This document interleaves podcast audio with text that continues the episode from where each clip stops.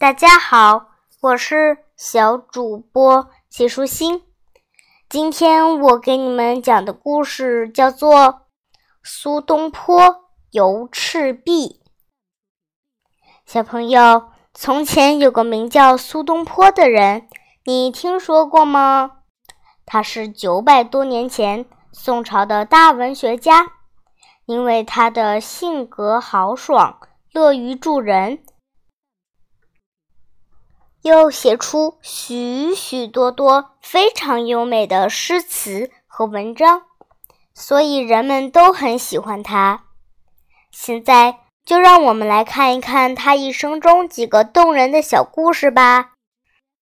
有一次，苏东坡用他所有的钱在常州买下了一栋房子，他很喜欢这一带的山水环境。能买下一栋这样合意的房子，真的是非常高兴呢。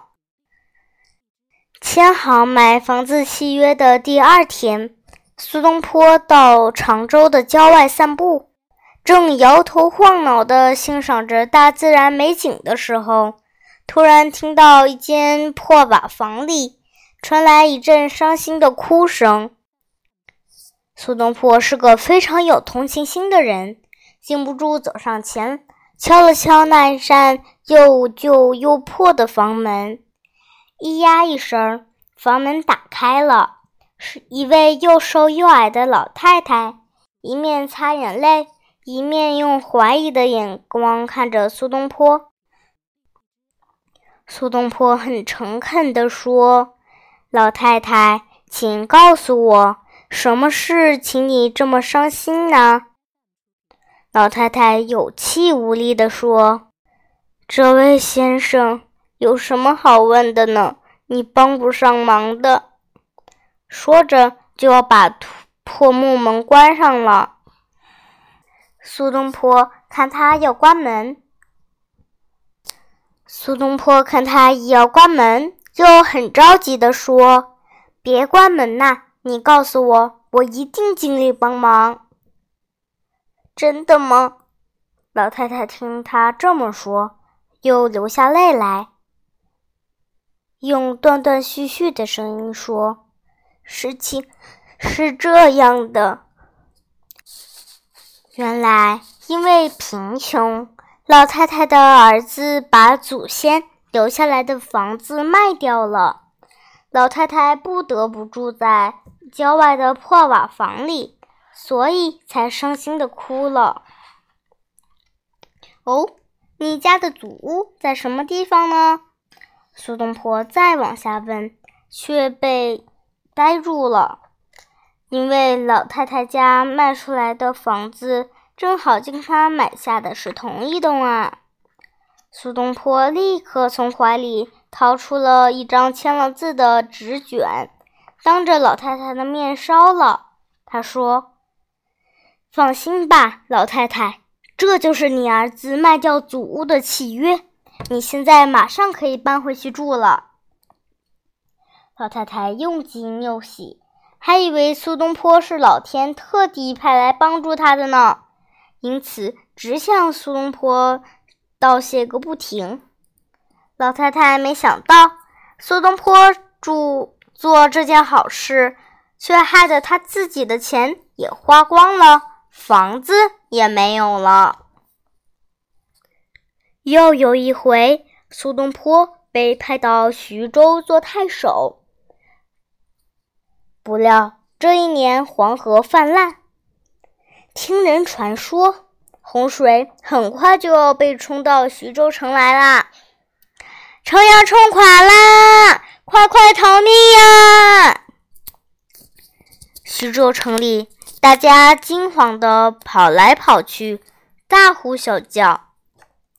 到这危急的时候，越是有钱的人就越害怕，把金银宝贝装了一车又一车，想出城逃命去。苏东坡看到这情形，心里又气又急，顾不了平常做太守的仪态，奔跑到城门口。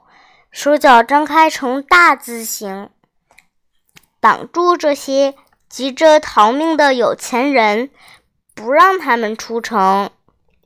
因为姓刘的员外很生气的叫道：“太守，你不让我们出城，难道是故意要我看我的金银宝贝泡水，看我送命啊？”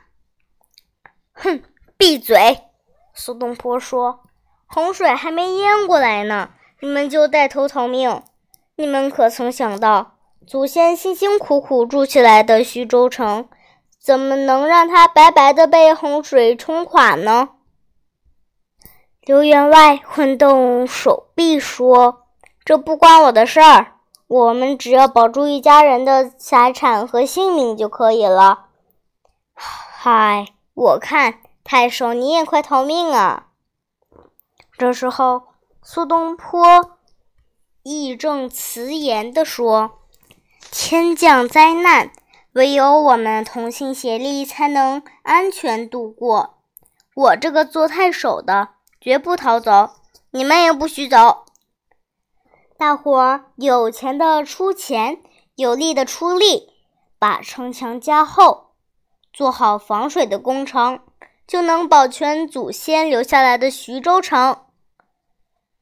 苏东坡阻挡了逃出城的人，亲自卷起袖子，率领城中的百姓和军队，日夜不休息地修建防水工程。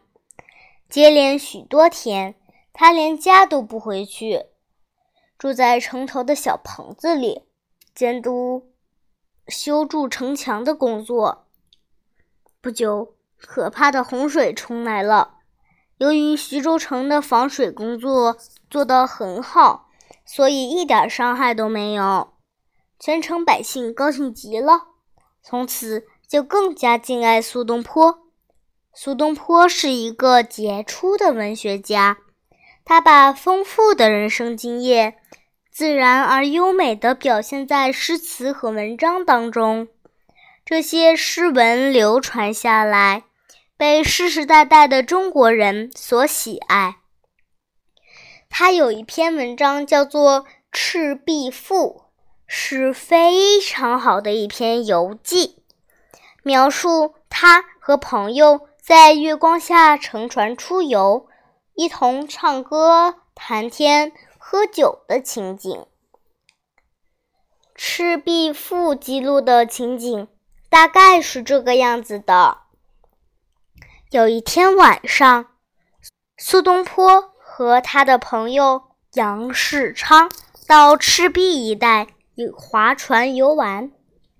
这时，清风缓缓吹拂，水面连一丝波纹也没有。不多久，月亮从东边的山头升起。照得河水闪闪发亮。他们坐着船，飘在这一片白茫茫的江面上，好像神仙在飞行一样。苏东坡看着这样的美景，不禁高兴地用手敲着船板，唱起歌来。他的好朋友杨世昌也从怀里拿出一。管洞箫放在嘴边，呜呜地吹了起来。可是奇怪的很，为什么今天杨世昌吹奏的洞箫声听起来这么悲伤呢？苏东坡问他：“这么好的风景，为什么你吹起如此悲哀的曲调？”杨世昌叹一口气。站起身，指着远方朦胧的赤壁说：“我想到八百年前，就在这赤壁下，曹操带领着千百艘军舰和周瑜、诸葛亮决战。当时他们多么的威风啊！今天赤壁还是赤壁，历史上的英雄好汉却早都……”消失无踪了。人的生命和大自然比较起来，实在是太短暂了。我想到这些，心里不住难过起来。才会吹出悲哀的曲调啊！